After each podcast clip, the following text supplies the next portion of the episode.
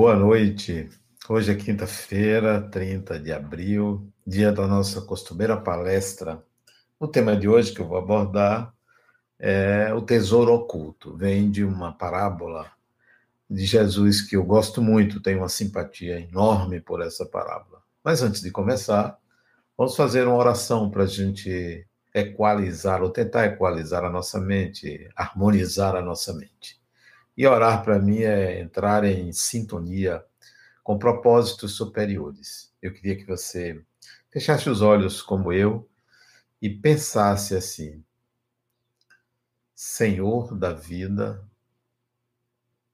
aqui estou com a máxima disposição para viver, com a disposição para servir aprender e desenvolver-me com o intuito de alcançar a plenitude e proporcionar ao meu semelhante o melhor de mim. Que assim seja. O tesouro oculto vem de uma parábola que, quando eu li a primeira vez, ela me chamou muito a atenção. Porque eu sempre entendi as parábolas como uma forma simbólica de falar de algo muito profundo, cujas palavras diretas não conseguem alcançar. E aí vem por meio de uma parábola. E essa parábola está no Evangelho de Mateus. Ela diz assim: me permita ler. O reino dos céus é semelhante a um tesouro oculto no campo, o qual certo homem, tendo-o achado, escondeu. E, transbordante de alegria, vai, vende tudo o que tem e compra aquele campo. Algo simples, simples. Mas dentro da simplicidade sempre há alguma profundidade que é preciso ir buscar. Várias podem ser as interpretações de acordo com a época, de acordo com o paradigma que você utilize, de acordo com a maneira como você enxerga a vida, de acordo com a pessoa, com a religião. São muitas interpretações, todas elas são válidas, porque são interpretações. Interpretações são tentativas de buscar o profundo naquilo que é explícito. E me encantou essa parábola, dentre muitas, porque eu consegui enxergar algo que era profundo a mim. Profundo a mim. Pode não ser para o outro, mas para mim era profundo. Todo ensinamento merece ser compreendido para que depois você, de acordo com a sua competência, capacidade, disposição, intelecto, coração, você consiga pôr em prática. Essa parábola me tocou muito. Eu vou dizer a você por quê. Ela começa dizendo o reino dos céus. Para muita gente, o reino dos céus é um reino onde há um rei, um reinado no céu. Para muitos, esse céu é a vida espiritual. Então, para muitos, o reino dos céus é um lugar em que o espírito vai após a morte. Então, essa é a ideia, talvez seja a primeira ideia que se teve lá atrás, quando Jesus pronunciou essa parábola, que ele estava querendo dizer que existia um reino, né? um lugar melhor, uma condição melhor. Para aquelas pessoas, isso era o máximo, porque tinha-se a ideia de um paraíso onde o próprio ser humano foi expulso. E ele, Jesus, veio dizendo que é um reino dos céus e que ele né, estaria naquele lugar. Então, isso trouxe esperança, expectativa de algo melhor, não temor da morte, né? E assim foi entendido. Mas se você hoje pensar de um pouquinho diferente, ou talvez com outro paradigma, você pode pensar que um reino é uma situação em que todos são súditos e só há um rei. Bom, então, você tem que perguntar quem é esse rei que merece estar nesse lugar. A maioria vai dizer é Deus. Então, nós vamos a uma velha fórmula de enxergar a divindade como um senhor que tem um poder sobre aquelas pessoas e aí vai selecionar os que são bons e os que não são bons. Bom, eu prefiro pensar que reino não é um lugar adequado, adequado para as pessoas, porque sempre vai ter alguém melhor comandando, como se fosse alguém especial. E isso depõe contra a igualdade das pessoas. Todo reino admite uma casta de superiores privilegiados. Isso é inadmissível à criatura ou às criaturas na Terra.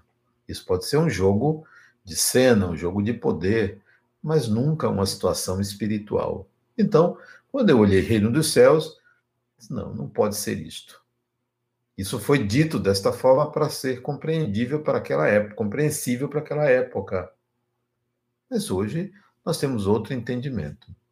Você observar, pegar o Evangelho de Mateus, a palavra reino, reino de Deus, reino dos céus, este reino é a palavra mais utilizada por Jesus.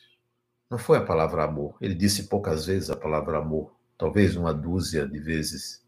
Ele falou muito sobre reino, reino.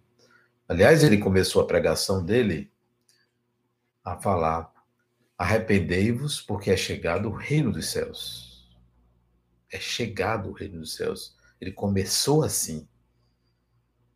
A primeira fala dele pública foi dizendo isso: arrependei-vos, porque é chegado o reino dos céus. Isto é, tome consciência de que é chegado isto que eu chamo de reino dos céus. Vamos ver, então, o que é, o que é esse reino dos céus que ele falava. E que você deve procurar integrar esse reino dos céus. Se você observar quando Allan Kardec trouxe o Espiritismo, ele falava do mundo espiritual, ele falava da existência do mundo espiritual, ele falava da condição dos espíritos que vivem, das pessoas que vivem após a morte. Um ou outro ele falava como vivia, falava do, do, da morada de Moza no mundo espiritual. Mas quando chegou o advento de Francisco Cândido Xavier, ele trouxe um livro a partir ah, um livro do Espírito André Luiz, Francisco Cândido Xavier, o médium, nosso lá, não foi simplesmente existe vida após a morte, ele trouxe detalhadamente como é esta vida após a morte. E não há um reino. Naquela época ele chamava de colônia, porque vinha fundada por portugueses, em que o Brasil era colônia mas era uma cidade. Não tinha nada de reino, não tinha um rei, tinha um governador, um coordenador, alguém que estava ali esforçadamente dirigindo uma comunidade de espíritos. Não tinha reino, não há esse reino. Então, a gente precisa entender o que é esse reino e por que reino dos céus, o reino de Deus, né? E aí Jesus continua o reino dos céus é semelhante a um tesouro oculto. Semelhante. Tesouro é algo valioso. Olha, é uma coisa valiosa. Tesouro é uma coisa valiosa. É algo valioso. Reino dos céus é algo valioso, porque tesouro é uma coisa valiosa. Que todo mundo quer, todo mundo gostaria de encontrar um tesouro legitimamente encontrado, claro, e com esse tesouro viver muito bem. O reino dos céus é semelhante a um tesouro. Só que não é um tesouro qualquer, é um tesouro oculto. Como é oculto a maioria dos tesouros? Eles são ocultos, eles são guardados para que ninguém ache. Então Jesus disse que o reino dos céus é como um tesouro oculto. Portanto, não está em qualquer lugar. Se é oculto, é preciso você saber como encontrar. Não está disponível em qualquer lugar, não está em cima de uma mesa, não está dentro de uma gaveta, é oculto. E oculto é algo difícil de ser encontrado. Uma coisa oculta é algo que requer uma série de é, caminhos para você encontrar, né? estágios, degraus, para você encontrar aquilo que está lá adiante. Se você olhar os filmes de tesouros, de piratas, eles guardavam numa gruta, né? Que para chegar lá tinha uma, uma cobra venenosa na entrada, tinha alguma, alguma coisa, alguma pegadinha. Não era fácil de achar. Tesouro é uma coisa que está bem guardada. As sete chaves. Então, Reino dos Céus é semelhante a um tesouro oculto. Como é que você vai achar? Mas ele vai lhe dizer como é que você acha. Ele não diz só o que é, ele diz como. Então, reino dos céus é um tesouro oculto. Vamos ver se você está ou é capaz de encontrar esse tesouro. E ele continua: oculto no campo. Agora a coisa começa a complicar, porque não está oculto dentro da sua casa, não está oculto numa casinha, está oculto num campo, portanto, num lugar imenso. Não é ali, ali. É numa imensidão que está esse tesouro. Para você encontrar, não é fácil. Porque se dissesse, olha, o tesouro está numa casa amarela. Bom, aí você sabe procurar, porque é uma casa amarela. Ou então está numa gruta é, alta ou, ou, ou, no fundo do mar, você já sabe onde é. Ah, está na igreja, está no centro espírita, está no templo. Não é. Tesouro oculto está num campo, em algo muito grande. Campo. Campo quer dizer algo que não é delimitado. Reino dos céus, tesouro, oculto, campo. Agora complica, porque esse reino dos céus, pensado que é depois da morte, ele não fala que é depois da morte. Ele diz que é semelhante. Vamos ver se você está em condições de encontrar naquele campo. E ele diz: o qual certo homem. Substitua a palavra homem porque a tradução é homem, por pessoa, por ser humano, certo ser humano, certa pessoa, para evitar a gente pensar que é só o masculino que encontra um homem aí, quer dizer humanidade, ser humano, pessoa, espírito.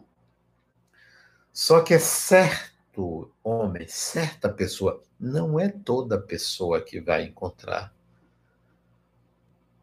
é preciso que esta pessoa, certo homem, esta pessoa esteja numa determinada condição para encontrar. Não é assim, ah, eu vou rezar, eu encontro. Ah, não, eu vou meditar, eu encontro. Eu vou fazer caridade, eu encontro. Eu vou conversar com os espíritos, eu encontro. Eu vou curar as pessoas, eu encontro. Esse certo aí quer dizer uma condição.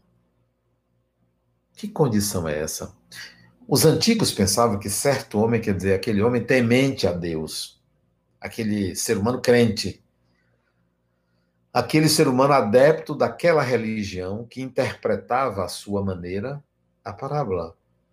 Não, não é um adepto de uma religião. Esse certo homem não é o espírita, não é o católico, não é o budista, não é uma questão de religião certo homem é uma condição. Que condição é essa? Vamos pular para que eu não antecipe uma interpretação, para você entender que você tem que buscar esta condição para depois encontrar o tesouro. Porque o tesouro tem nome, mas só por saber que ele existe não significa que você já o encontrou. É preciso estar nesta condição, nessa certa condição. Vamos ver. Aí, um certo homem, tendo achado, então encontrou. Encontrou. Encontrou. É preciso encontrar. E, olha o que ele diz: escondeu. Achou, escondeu. Como você pode conceber você encontrar um tesouro e esconder? Porque você não vende uma parte, porque você não gasta. Na parábola, ele diz que o homem escondeu o que achou. Olha que fantástico! Que profundidade você precisa ir penetrar para alcançar o significado de uma coisa que alguém é, acha e esconde. E o final você vai ver que o tesouro continua lá. Continua lá. Acha e esconde. Não é algo que você sai mostrando a todo mundo. Não é. Você tem que esconder. Você tem que esconder aquilo que você vai achar. Porque se você não esconder, não é um tesouro. Tesouro tem que estar guardado. Escondeu. E, ele continua, transbordante de alegria. Olha, olha o fantástico. No dia que você encontrar esse tesouro e o esconder, você vai estar transbordante de alegria. Não vai estar carrancudo. Não vai ser um justiceiro. Não vai estar apontando quem errou, quem acertou. Não. Transbordante de alegria. Alegria é uma palavra que quer dizer entusiasmo, estar em Deus, entusiasmo, em Theo, em Deus. Desculpe, está em Deus, entusiasmo. Transbordante de alegria. Porque se você encontrar uma pessoa que vier lhe falar sobre religião, vida após a morte, evolução, e for uma pessoa carrancuda, séria demais, desconfie. Uma pessoa que cheia de exigências, moralista, não, ele não encontrou. Ele ou ela não encontraram. Não encontrou. Traz uma alegria, um entusiasmo, uma satisfação em viver. Porque encontrou esse tesouro. Então, e transbordante de alegria, aquela pessoa que achou e escondeu, ele diz: vai e vende tudo que tem. Vende tudo que tem. Olha que colocação fantástica. Quando uma pessoa quer colocar um negócio, tem uma ideia, faz um plano de negócio, vai buscar recursos para colocar um negócio que ela sabe que vai dar certo. Então, ela vende tudo que tem, pega suas economias e joga ali, porque sabe que vai dar certo, porque precisa. Então, vender tudo que tem significa apostar que aquilo vai dar certo, ter certeza que aquilo é o melhor a fazer. É ter autoconfiança. Vender tudo que tem é ter autoconfiança é saber o que está fazendo, ter consciência de que aquilo vai resultar num bem maior. Se eu vendo tudo que eu tenho, é porque o que eu quero comprar é muito importante, é muito mais importante, é muito mais valioso do que o que eu tenho. Se eu tenho um carro e vendo, se eu tenho um relógio e vendo, se eu tenho uma casa e vendo, a colocar no negócio, é porque o negócio é mais valioso do que os bens. Então, vai e vende tudo que tem, porque o tesouro é mais valioso. É o desapego, é entender que na vida nós somos administradores temporários de bens. Uma casa, um carro, uma fazenda, o que for, uma empresa, nós administramos. Não é porque deixamos após a morte. Esse não é o desapego. É porque durante a vida a gente tem que ter esta consciência. Observe o que a pandemia fez. Quem é o poderoso que diz eu resolvo? Eu tenho não sei quantos bilhões, eu resolvo agora. Não resolve. É preciso tempo, experiência, encontrar uma vacina, gastar dinheiro, A limitação do ser humano, personagem, numa encarnação é muito grande para ter o poder sobre as coisas. Vender tudo que tem significa você não tem nada a não ser quem você é. Por isso que a gente tem que ter consciência das coisas, da importância das coisas, da importância das pessoas. Vender tudo que tem é dizer: eu sei o que estou fazendo, eu sei no que estou investindo, eu sei que isso que eu faço é muito importante para mim e para as pessoas. Depois, vende tudo que tem e compra aquele campo. Compra aquele campo. Não são todos os campos, não é qualquer campo. Aquele campo onde está o tesouro. Olha que fantástico. A pessoa, aquele certo homem se torna proprietário do campo. Ele não é só dono do tesouro, não. Ele é dono do campo. Portanto, não é só o tesouro que é importante, o campo é importante. O campo é o lugar onde está o tesouro. É muito importante. Que tesouro é esse? Eu fiquei inquieto quando eu li a primeira vez esta parábola de Jesus. Aliás, não só eu. Se você pegar, Yogananda ficou impressionado com as parábolas de Jesus, com a profundidade. Como extrair dali o significado atribuído por ele, Jesus? Difícil. Porque o espírito, quando tem uma sabedoria profunda, ele não encontra a linguagem do ser humano para falar exatamente o que ele sente e pensa. Ele produz uma imagem, a parábola é uma imagem, uma imagem arquetípica, que possa ser, em qualquer época, servir de guia para você encontrar aquela profundidade. Comprar o campo é mais importante do que o tesouro. Vamos ver o que é isto?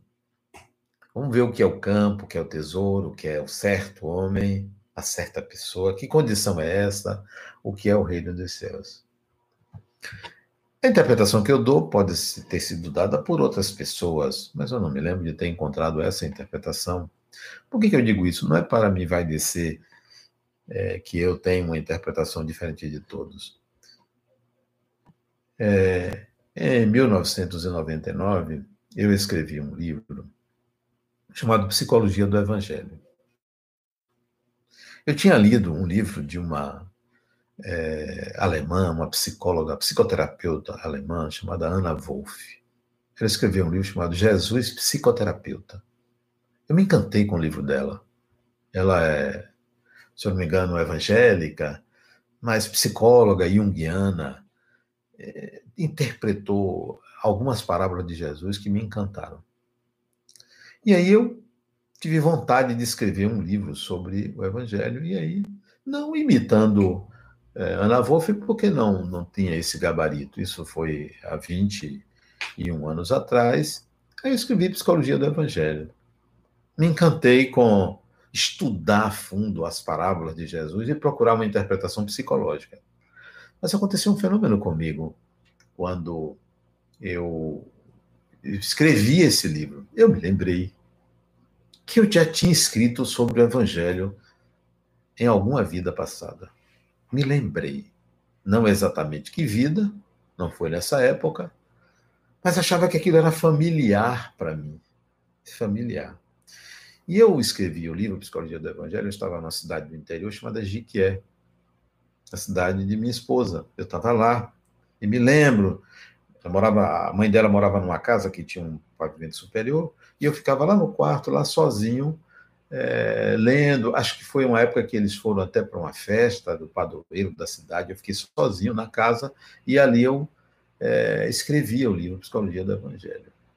Pois bem, eu parei um pouco e disse: Eu conheço isso. Eu já escrevi sobre isso. E me recostei na cama e comecei a me lembrar de uma interpretação que eu fiz dessa parábola em 1917 ano que eu não tinha nascido, nasci em 1955. E foi essa interpretação que eu dei naquela época. O reino dos céus é a consciência da imortalidade. Consciência da imortalidade. Não é saber que é imortal. Ter consciência é ter integrado. Porque isso se torna um reino, uma condição central, inalienável. Você se torna o seu próprio rei de você mesmo, não é rei dos outros, não, de você mesmo. O espírito passa a ter domínio do personagem que ele construiu. O reino dos céus é isso. Um certo homem, uma certa pessoa é quando você, personagem, integrar a sua condição de espírito imortal. Entender que o espírito é quem é o senhor do personagem atual. Certo quer dizer isto. Seja espírito, viva como espírito. Não viva tão somente como um personagem. A vida do personagem é simples. Trabalhe, seja uma pessoa ética, saiba administrar recursos financeiros, tenha família, tenha amigos, seja um bom cidadão. Personagem não é difícil viver, agora, viver como espírito é que é difícil, ter horizontes mais amplos. Viver consciente da própria imortalidade é uma responsabilidade pessoal muito grande. Então, para você encontrar o tesouro, você tem que se ver na condição de espírito. Se ver na condição de espírito. Será que você consegue? Porque não é só acreditar que existem espíritos. Essa fase você já deve ter ultrapassado, de ser crente. Deixe de ser crente, seja consciente. O certo homem é essa condição. A condição não é uma condição moral. A condição moral é a condição do personagem. A condição do espírito é mais do que seguir preceitos morais. É viver como espírito estando num corpo encarnado. Quando na parábola diz que ele acha e esconde, você não precisa estar tá alardeando para ninguém seus feitos você não precisa estar dizendo a ninguém que você é aquela pessoa que já adquiriu essa consciência. Haja, simplesmente haja, faça, realize pelos seus feitos, pela sua competência, pela sua capacidade de lidar com aquilo que é complexo, as pessoas vão perceber isso. Você não precisa bater no pé e dizer eu sou isto, eu sou aquilo. Então, é, esconder é porque é algo que é intrínseco, é seu. Não é algo externo, é algo interno. Ser um espírito imortal e ter consciência disso é algo interno. O tesouro é seu. Não precisa mais se preocupar. Vender tudo que tem é dizer tudo mais está em segundo plano. Tudo mais. Tudo. Olha a pandemia aí. Tudo ficou em segundo plano. Quem tem suas coisas ficou preocupado. E agora? Vou perder? O que será de mim? O medo, o medo, o medo, o medo. Não entendeu. Não entendeu. Calma. Não tenha medo, não. Isso é só um problema biológico. É da natureza. Não é nenhum aviso para que as pessoas se modifiquem, porque esses avisos para que as pessoas se modifiquem vêm todo dia.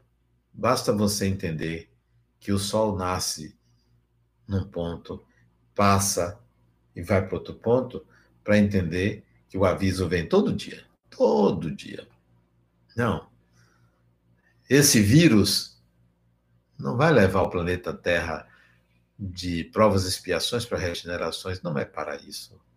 O Criador não é medieval nem arcaico de estar provocando um Armagedon para que o ser humano se conserte. Seria um pouco de incompetência, né? Peraí, vocês não se consertam? Então, peraí, eu vou mandar uma coisa para você ver. É assim? Não, isso é ingenuidade. Não cabe isso, não.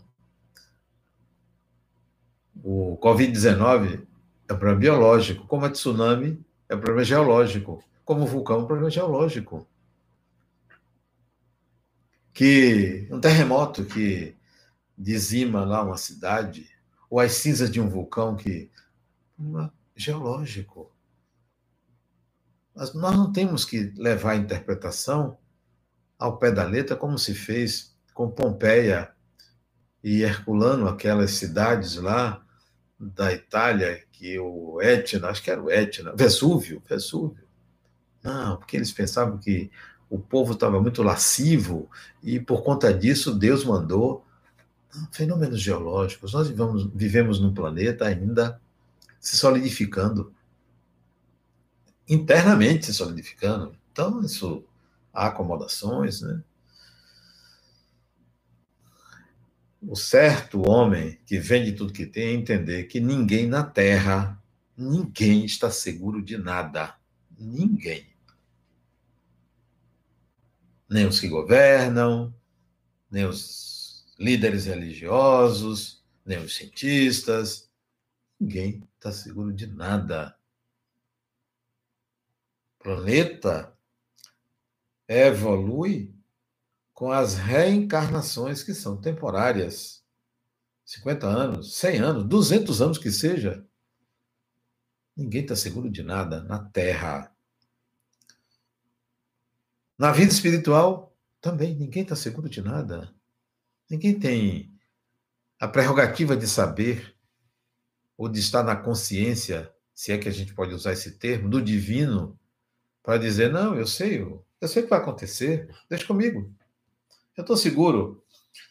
Somos seres humanos, somos criaturas, estamos todos sob um regime de aprendizado permanente, seja encarnado ou seja desencarnado. Quando vocês ouvirem alguém dizendo, tem um espírito que mandou uma mensagem sobre interpretando o Covid-19, o coronavírus, vai dizer a mesma coisa que sempre se disse. Mesma coisa, tem nada de novo. Nada de novo. Nada de novo. Vai vende tudo que tem, você ter consciência de que você tem que viver. O propósito da vida é viver. O propósito do personagem é viver. O propósito do espírito é entrar em contato com a complexidade do Criador. A gente pensa que o par alquímico é o masculino e o feminino. Não, o par alquímico é o Criador e a criatura. É o Espírito e Deus. Os opostos estão aí porque uma é criatura, outra é criador. Masculino e feminino são criaturas. Então, a intenção do vai e vem de tudo que tem é você entender que você tem que colocar no mais alto da sua consciência, como paradigma que norteia a sua vida, a sua imortalidade.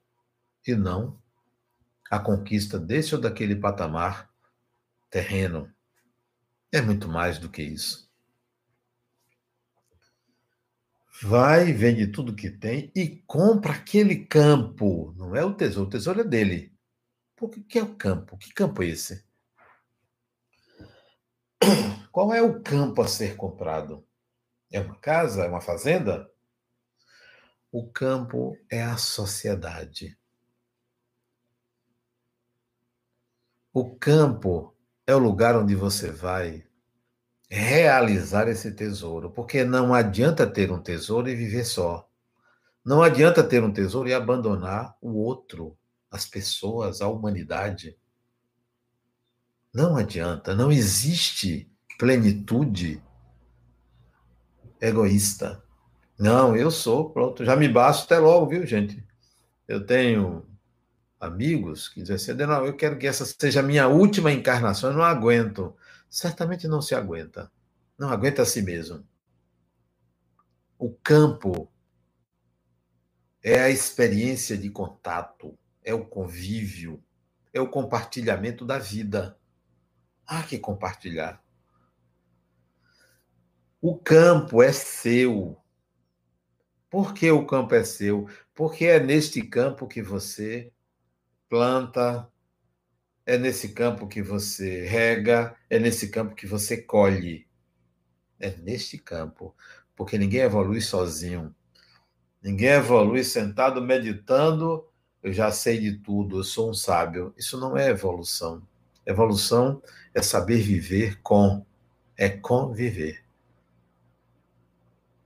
Não pensem que agora que você está dentro de casa, convivendo em família, que você está aprendendo a conviver. Você está aprendendo a conviver com os seus. Mas não se esqueça que você não está convivendo com a sociedade, ou um ou outro está convivendo com a sociedade.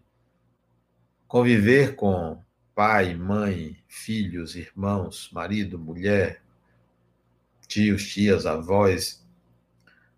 Existem códigos já pré-estabelecidos para a convivência, como conviver com o pai, como conviver com a mãe, porque é pai, porque é mãe, porque é tio, porque é tia, porque é irmão. Tem códigos pré-estabelecidos de convivência para essas funções. Mas quando você entra em contato com uma pessoa lá fora, ou indivíduo que você não conhece, os códigos de convivência são pequenos, poucos. São os códigos de cidadania, bom dia, boa tarde, de respeito, né, muito. Mas o outro é sempre o outro. O outro ainda não é considerado seu irmão, não é considerado seu pai, sua mãe, é um outro, é um estranho, você se protege. Comprar o campo é dizer: é nesta sociedade que eu vou mostrar a minha imortalidade. Não é depois da morte. Bom, depois da morte você já desencarnou, pronto. Você já é espírito. Ok, mas é, é nesta sociedade, é agora. É aqui, é esse o campo. Não é outro campo. Eu sempre me senti um estranho no ninho. Sempre me senti. Nasci numa família numerosa, minha mãe teve dez filhos, nove problemas, família numerosa, muita gente. Eu sempre me achei um estranho. Aliás, eu sempre fui estranho. Pensava até que eu era meio doido. Depois eu descobri que de fato eu era meio não, um pouquinho mais. Mas eu achava que eu não era dali, não tinha é, uma sintonia com meus irmãos, tinha mais com minha mãe, com meu pai. Até que eu descobri que eu não estava ali à toa, que aquela era a minha família. Minha no sentido amplo do termo. Aquela, aquela rua, aquele bairro, aquela cidade, este país, essa minha família. Não, não quero outra. Quando eu chegar no mundo espiritual, eu vou encontrar outra, mas agora é esta daqui. Eu não vou me alienar desta. Eu tenho que aprender a ser eu mesmo nesta sociedade e não na sociedade dos bons. Você já pensou se Jesus escolhesse viver só com os bons? Não faria nada. Ele viveu naturalmente, não importava se o sujeito era bom, não era era amigo de Judas. Amigo de Judas?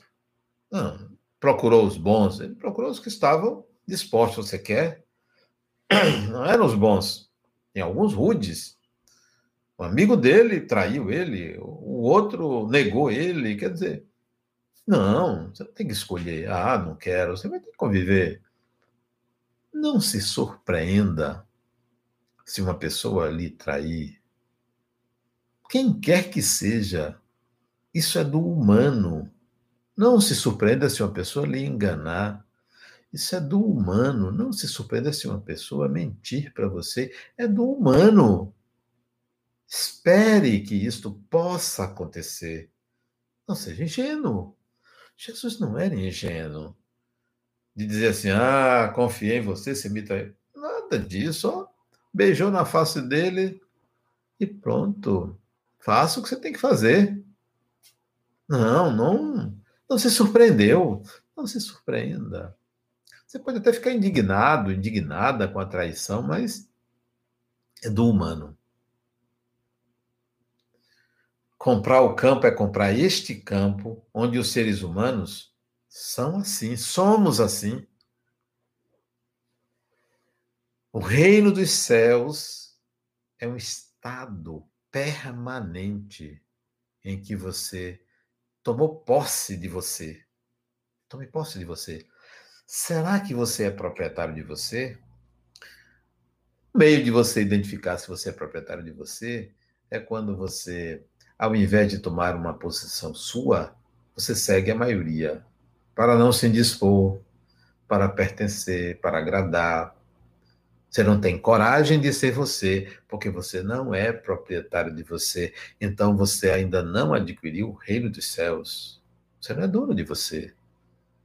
Você pode até seguir a maioria por uma conveniência, por uma adequação. Ah, eu sei que eu estou fazendo isso, porque no momento adequado eu me revelo, eu me mostro. Agora é importante que eu siga isso. Eu tenho consciência que eu estou seguindo a maioria, porque a maioria se assemelha ao que eu penso, ao que eu quero.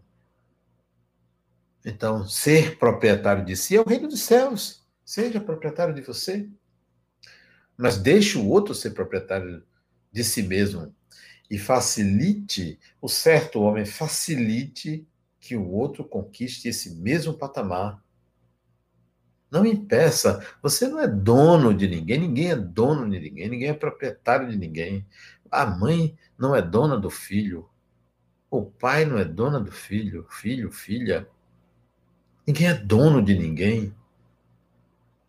A experiência de uma encarnação é uma experiência em que os papéis são pré-definidos e os papéis acabam ali. Você pode até dizer: que bom que eu, quando eu fui seu irmão, que bom quando eu fui seu marido, que bom quando eu fui seu pai, que bom quando eu fui seu neto, seu avô. Porque você se lembra que viveu aquele papel, mas são papéis. Você se torna proprietário de você quando você não reivindica poder sobre ninguém. Ninguém tem poder sobre ninguém. Você não tem poder sobre ninguém que não lhe consinta. Tem que haver consentimento. Reino dos céus não é um lugar. Não almeje no mundo espiritual um lugar. Um lugar. Você vai estar. Não importa qual? Você vai estar. Você vai chegar. Pode não ser o que você queria, pode ser até melhor do que o que você queria. E geralmente é melhor do que o que a pessoa espera. Geralmente. Não, o reino dos céus não é um lugar, é um estado, é uma propriedade de si mesmo que você usa naquele campo, o campo da vida, o campo da sociedade, o campo das pessoas, o campo do pobre, o campo do rico, o campo do aflito, o campo do bondoso, o campo. Não.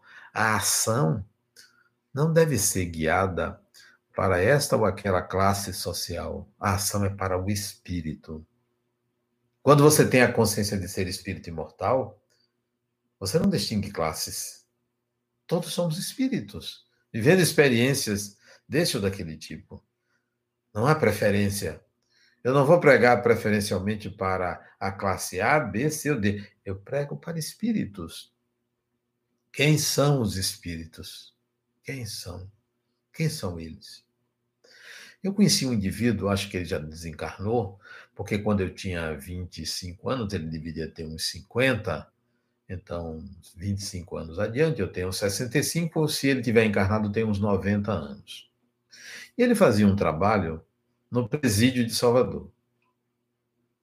E a cada 15 dias visitar e pregar o Espiritismo. Ele me contou um episódio que aconteceu com ele. Ele pregava no presídio de Salvador e um dos presos ficou muito sensibilizado, aprendeu o Espiritismo, a reencarnação, a mediunidade, Jesus e tal. E ele, então, se dedicou a comutar a pena daquele preso. Se interessou pelo processo, tal, arranjou um bom advogado, e ele tinha direito, até por bom comportamento na cadeia, à eh, liberdade condicional. E ele conseguiu isso. E o indivíduo ficou muito amigo dele, serviu a ele, tornou-se empregado dele. Ele tinha uma empresa, tornou-se empregado dele. menos de cinco meses que ele se tornou empregado, ele roubou o patrão dele. O benfeitor dele roubou. Deu um golpe e quase matou, porque usou arma para roubar a empresa toda e levou muito dinheiro. E ele me contou essa história. Muitos anos isso. 40 anos atrás ele me contou essa história. Mas ele me disse, Adenauer, eu entendi. Eu entendi. Eu fiz achando que eu estava sendo caridoso e que essa caridade iria me render bons frutos espirituais. Eu estava demonstrando a minha fé, mas depois eu fui perceber que todos somos seres humanos. Eu fiz por mim, não fiz por ele. Olha, olha a consciência que a gente adquire. Ele disse: Eu fiz por mim, não fiz por ele. Eu fiz porque eu queria. Não, esse não é o campo. Esse não é um certo homem. Um certo homem não faz para se beneficiar. Ele faz porque ele viu o campo. Esse é meu campo de trabalho. Esse campo eu vou tornar fértil. Esse campo eu vou ampliar a fartura desse campo. Eu vou tentar, pelo menos tentar fazer com que o outro cresça e alcance a consciência que eu alcancei. Não, não pense que você vai é, pregar e todo mundo vai aceitar. Cada um entende do seu modo. É, a, semeadura é livre. A colheita dos bons resultados não pertence a você. Não. Fertilize o solo mas não vá colher. Não, eu agora quero ver os frutos do que eu fiz. Os frutos do que você fez pertencem aos, ao Criador, ao Senhor, ao Criador. Tudo bem que a gente faz não nos pertence, pertence a Deus. O que nos pertence é a competência de, é a capacidade de, e não o resultado. Não vou cobrar resultado. É compreensível, e para aquele indivíduo foi compreensível, que a pessoa que você mais ajudou possa lhe prejudicar. Você vai cobrar do outro uma retribuição pelo que você fez? Não. É melhor você começar a entender a vida sob outro paradigma. O reino dos céus não é isto. Não é fazer o bem para merecer alguma coisa posterior. Isto é uma interpretação. O reino dos céus é fazer o bem porque é bom fazer o bem, porque me faz bem e faz bem ao campo, isto é, faz bem às pessoas. Pronto.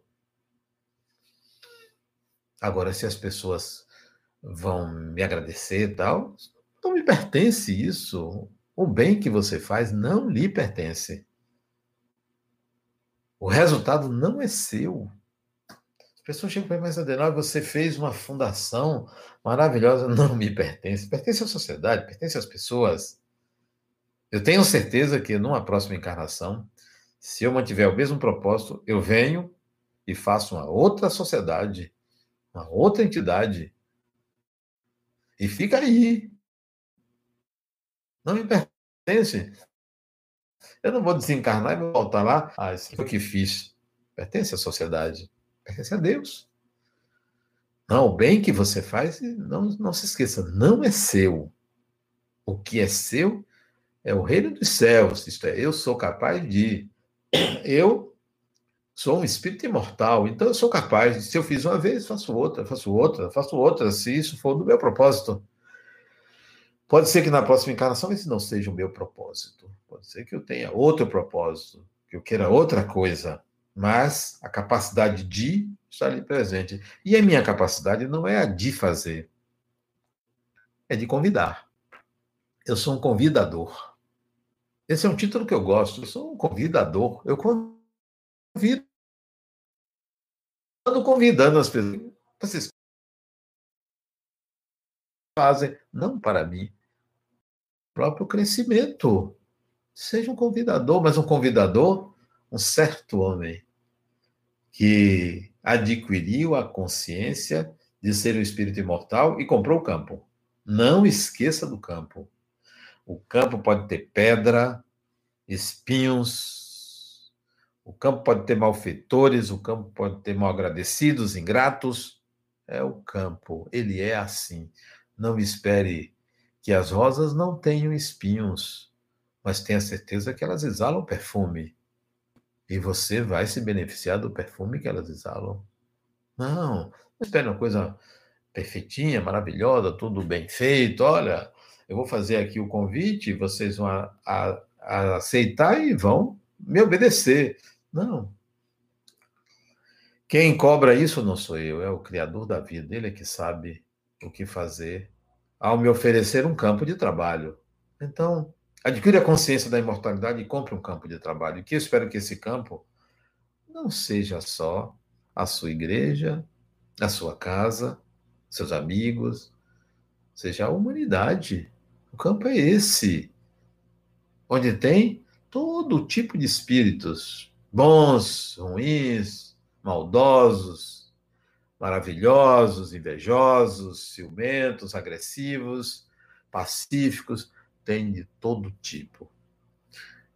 Mas tenho a certeza que o que você vê e ouve, mídia, ou de uma pessoa, por detrás sempre tem uma mensagem. Vai em busca da mensagem e não do enunciado. O enunciado é: o reino dos céus é semelhante a um tesouro oculto no campo, o qual certo homem encontra e esconde. Vende tudo que tem, transbordante de alegria, não se esqueça disso, compra o campo. Vá, faça isso. Não espere que venha a você. Esse dia uma pessoa me perguntando, não, quando é que vai acabar isso, esse isolamento social? Isso, fulano, eu estou na expectativa de que nos próximos 20 anos isso continue. Esses 20 anos, eu disse, é, 20 anos. Sabe por quê? Porque eu não vou ficar na expectativa de ser amanhã, semana que vem, o mês que vem. Eu tenho que viver como se eu estivesse no eterno presente. E eu estou no eterno presente. Esse é meu presente. O presente é agora. É assim que eu tenho que viver. Depois, eu vou buscar me adaptar depois. Mas, por enquanto, é o isolamento social. E eu vou trabalhar com isso. Denal, quando é que você vai abrir o centro? Daqui a 20 anos. Que pode ser amanhã, se as autoridades permitirem. Ou a semana que vem, ou o mês que vem. Mas eu trabalho para que isso se isso continuar assim. Porque o campo é como ele é. Não sou eu que delimito ou determino como ele é. Pense assim. Seja esse um certo homem, essa uma certa pessoa, adquira a consciência da imortalidade, da sua imortalidade, porque você é um espírito imortal. Muita paz e vamos fazer a nossa oração final. Mas antes da oração, uma propaganda que eu fiz na outra quinta-feira e vou fazer de novo a você. Acho que eu fiz. Domingo eu vou fazer um seminário de 9 às 11. Se inscreva no seminário, são duas horas só, é sobre três livros que eu estou lançando. São esses três livros aqui. Atitudes no Dia a Dia, volume 4. Esse é o quarto. São 12 livros. Esses são os três livros que vocês vão adquirir que é gratidão no dia a dia, esqueci, né? É, gratidão no dia a dia, é, paciência no dia a dia e oração no dia a dia. Você, para se inscrever, entre no site livrariaharmonia.org.br livrariaharmonia.org.br Acho que custa 40 reais em benefício da Fundação La Harmonia, porque nesses tempos de isolamento social, está fechado, a gente não tem recursos para pagar aquilo que a gente, a gente buscava, encontrava recursos, que era na livraria, na cantina, nas doações, então o seminário é uma forma de você nos ajudar a comprar os livros, três livros, ok? É, livraria harmonia.org.br. Okay? Procurem lá, seminário, se inscrevam tem uma forma de pagamento lá e de como receber o livro. Vamos à nossa oração final. Amigo e mestre Jesus, obrigado por esses momentos, pela oportunidade de aprender, de convidar também as pessoas a buscarem o seu próprio reino, o reino dos céus em si mesmos. Que a tua paz esteja sempre em nossos corações. Obrigado e até a próxima quinta-feira.